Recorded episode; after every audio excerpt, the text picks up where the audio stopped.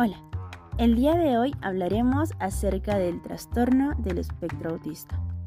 Es muy probable que hayas escuchado hablar alguna vez de este trastorno del neurodesarrollo, aunque con nombres algo diferentes.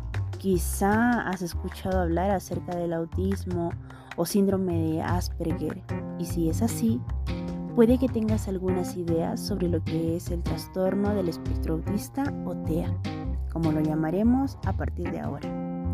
Lo primero que suele llamar la atención es la palabra espectro. Comúnmente usamos esta palabra cuando nos referimos a algo que se presenta como un abanico con una variedad de intensidades. Por ejemplo, cuando vemos un arco iris, podemos ver desde lejos los diferentes colores que lo componen, pero no podríamos determinar con total seguridad dónde termina un color y dónde empieza el otro. En el caso del TEA, se habla de un espectro, porque las personas que lo presentan comparten ciertas dificultades que se diferencian en intensidad entre una y otra persona. A la vez, esas dificultades existen junto con las fortalezas y rasgos propios de cada uno. Miren, si hablamos de las dificultades, hay dos áreas que son particularmente desafiantes para las personas con TEA. La primera son las dificultades en la comunicación y en la interacción social. Esto afecta su capacidad de interactuar con las personas de su entorno de manera fácil y también fluida. Y la segunda área es la dificultad para ir flexibilizando y variando sus comportamientos, sus intereses y actividades en la vida cotidiana, que muchas veces se acompaña de problemas frente a ciertos estímulos sensoriales de su ambiente. Debemos saber que no todas las personas con este diagnóstico pues van a presentar las mismas características, la misma intensidad de dificultades, ni requieren el mismo nivel de apoyo. Las dificultades se presentan desde los primeros años de vida, ocurren en los distintos espacios donde la persona interactúa, como su hogar y el colegio, y se pueden hacer más evidentes con el tiempo según los nuevos desafíos de su ambiente. Ahora, ¿te imaginas mejor ahora la idea del espectro? La interacción entre las dificultades y las capacidades de cada persona con TEA otorgan una gran variabilidad a lo que podemos observar. Por ejemplo, a Marco le gusta saber todo sobre las plantas, pero a Diego le gusta organizar todos los materiales del colegio por cada color. A Martín no le gustan los sonidos fuertes, pero ama aprender de memoria nuevos cuentos. Cuando conoces a una persona TEA, conoces solo a una solo una persona que tiene TEA. Eso quiere decir que no debemos dudar del diagnóstico de alguien solo porque actúa distinto a la otra persona con TEA que hayamos conocido. Bien, entonces es muy, muy interesante, muy importante conocer acerca de las características propias de cada persona. Bien, ahora vamos a hablar un poco también acerca de lo que nosotros entendemos hoy en día por el TEA. Como mencionábamos al principio, actualmente entendemos eh, que el TEA se caracteriza por dificultades persistentes en dos grandes ejes o áreas, aunque en cada persona puede observarse un nivel de, de gravedad o afectación diferente en los aspectos más específicos. La primera corresponde a las dificultades de comunicación y también a la interacción social. Estas dificultades pueden ir desde una ausencia total de discurso verbal, la utilización de frases y palabras aisladas, dificultades leves en la expresión oral, o no presentar dificultades en absoluto en el discurso, pero sí en otras áreas asociadas al uso social del lenguaje. Esta variabilidad implica que algunos niños y niñas empiezan a hablar mucho más tarde con respecto a otros niños y niñas de su edad, aunque luego hablan con fluidez. Otras veces persisten las dificultades durante mucho tiempo siendo necesario intervenir casi todo el contexto escolar. Algunas personas con TEA no se comunican con palabras durante algunos años o toda la vida, pero pueden comunicarse con otros medios, como son las imágenes, que representan objetos o acciones, los pictogramas u otras formas alternativas o aumentativas.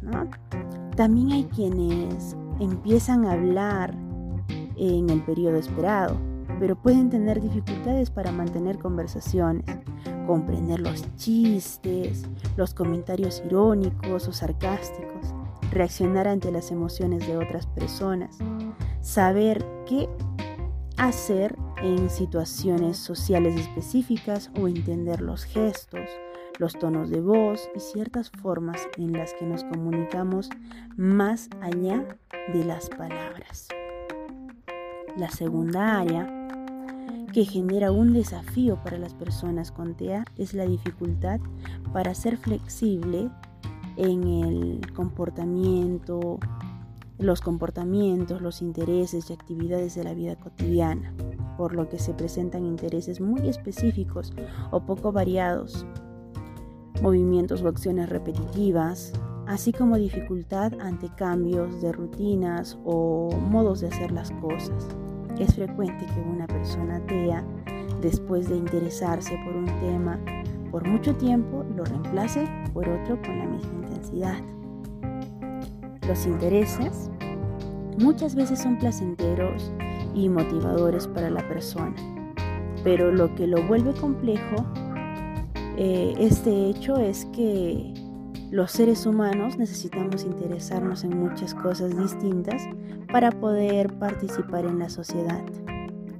Ese foco tan intenso, específico, persistente, le puede quitar espacio al desarrollo de otras habilidades o aprendizajes o impedirnos poner atención a los intereses de otra persona. Es muy importante entender esta diferencia, porque tú podrías preguntarte, ¿y qué tiene de malo ser apasionado por un tema?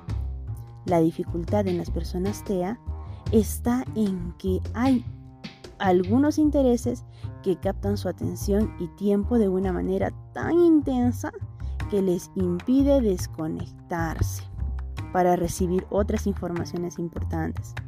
Por ejemplo, mientras un amigo em, les cuenta acerca de su regalo de cumpleaños, podrían responder hablando de su tema favorito en lugar de felicitarlo o preguntar más acerca del regalo. Dentro de esta segunda área también se encuentra otra característica, Muchas personas con TEA tienen reacciones diferentes a lo esperado ante estímulos sensoriales del ambiente. A veces, esto se traduce en reacciones muy intensas ante estímulos que los demás pues apenas lo perciben, o falta de reacciones ante estímulos que a los demás les podrían causar incomodidad o quizá dolor. En ocasiones puede ser simplemente un interés marcado y placentero por, cientos, por ciertos estímulos sensoriales como el ruido de los motores o los cambios de luminosidad en un objeto. Bien, aunque todas las personas diagnosticadas con TEA presentan conductas asociadas a esas áreas, no todas presentan las mismas conductas o dificultades lo que hace que los desafíos que enfrentan en la vida diaria pues sean diversos. Por eso, los especialistas del mundo acordaron que lo más importante durante el diagnóstico es entender cuánto apoyo necesita la persona para adaptarse y participar en la sociedad según las dificultades específicas que presentan en las dos grandes áreas que habíamos mencionado anteriormente. Así, pues se definirán los niveles de gravedad o severidad del TEA, según la evaluación que le vayan a realizar. Lo que permite establecer las bases para programar intervenciones y adaptaciones en los distintos contextos de su vida. El nivel de apoyo requerido en el TEA y su pronóstico pues van a depender de distintos factores como es la presencia de dificultades de lenguaje, y o eh, su, su, coeficiente intelectual, ¿no? su, su capacidad intelectual o de otros problemas médicos como epilepsia o alguna discapacidad sensorial que presente. Además, con el paso de los años, los tipos y niveles de apoyo que se requiere para la persona con TEA pueden ir variando. Si conoces a una persona que presente TEA, debes tener en mente que hay aspectos de la vida diaria que se viven de forma diferente. Cuando te acerques a saludar, pregunta cómo le gusta que lo saluden. Si bien no a todas las personas con TEA les resulta incómodo el contacto, en caso de duda, mejor preguntar. Quizá prefiera darte la mano o solo levantarla y decirte hola, pero va a sentirse respetado y considerado. Sobre todo en culturas como la latinoamericana, la nuestra donde el contacto físico es socialmente valorado. Vale la pena no asumir que un abrazo o un beso es algo que le acomoda. También puedes ayudar a su inclusión considerando la importancia que tiene para una persona con TEA la anticipación y la planificación. Por ejemplo, podemos mencionar cuánto va a durar una actividad determinada, qué cosas se van a incluir en la actividad y marcar el inicio y también el final. Para las personas con TEA es importante hacerse una idea de cómo van a ocurrir las cosas y aunque los imprevistos siempre ocurren, no nos cuesta nada contarles el plan general. En la comunicación también podemos hacer ajustes que faciliten la comprensión de lo que intentamos transmitir, como evitar los sentidos figurados. Si vamos a hacer uso de un refrán, una frase irónica o ambivalente, eh, podemos acompañarla de una pequeña frase explicativa que ayude a seguir la idea para que ellos la comprendan. A veces es tan simple como decir, entonces me dijo en broma tal cosa, ¿no?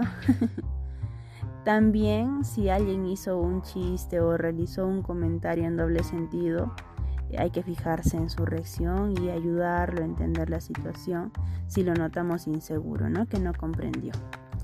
Bien, y si es que quizá trabajes o eres parte de la comunidad educativa, y en algún momento ves que una persona con TEA presenta un aumento en la repetición de movimientos, es posible que se deba a una inquietud interna.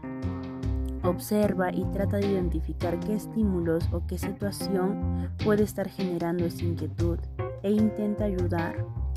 Hay experiencias de ciertos, em, de ciertos ajustes que han sido incorporados en espacios donde se desenvuelve una persona con TEA y han hecho una diferencia. Por ejemplo, en una sala de clases en la que asistía un niño con TEA se le pegaron pelotas de tenis modificadas a las patas de la mesa y a las sillas para evitar que éstas hagan ruido eh, al moverse ¿no? por el suelo, ayudando a disminuir los estímulos auditivos del espacio educativo. El uso de pictogramas también en el aula puede ser una gran ayuda para que un niño o niña con TEA pueda anticipar la secuencia de las actividades de su día o también los pasos de las actividades que vaya a realizar. Finalmente, pues no hay mejor guía que el respeto integral y el respeto surge desde la capacidad que tengamos de entender y adaptarnos a las necesidades de personas neurodiversas como las personas con TEA. Entender que ciertos rituales sociales pueden provocar mucha ansiedad y confusión, como cantar cumpleaños feliz con un grupo de gente alrededor. Lo mismo eh, ocurre en caso de que se vivan situaciones incómodas al presentar una respuesta que puede ser considerada como poco adecuada socialmente. también respetar las estrategias de autorregulación que pueden presentarse, ¿no? que puedan presentarse, considerando evidentemente que ninguna de ellas implica un daño a su integridad física o también la de otros. Comprometerse activamente en facilitar la participación de las personas con TEA en la sociedad requiere de una adaptación propia y colectiva orientada a que a permitir espacios de seguridad y confianza para las personas con TEA, Para que ellas puedan ensayar sus habilidades sociales sin temor al rechazo o a la incomprensión. Esto además ayudará a sus familias a no aislarse y a sentir que la sociedad los sostiene y reconoce sus esfuerzos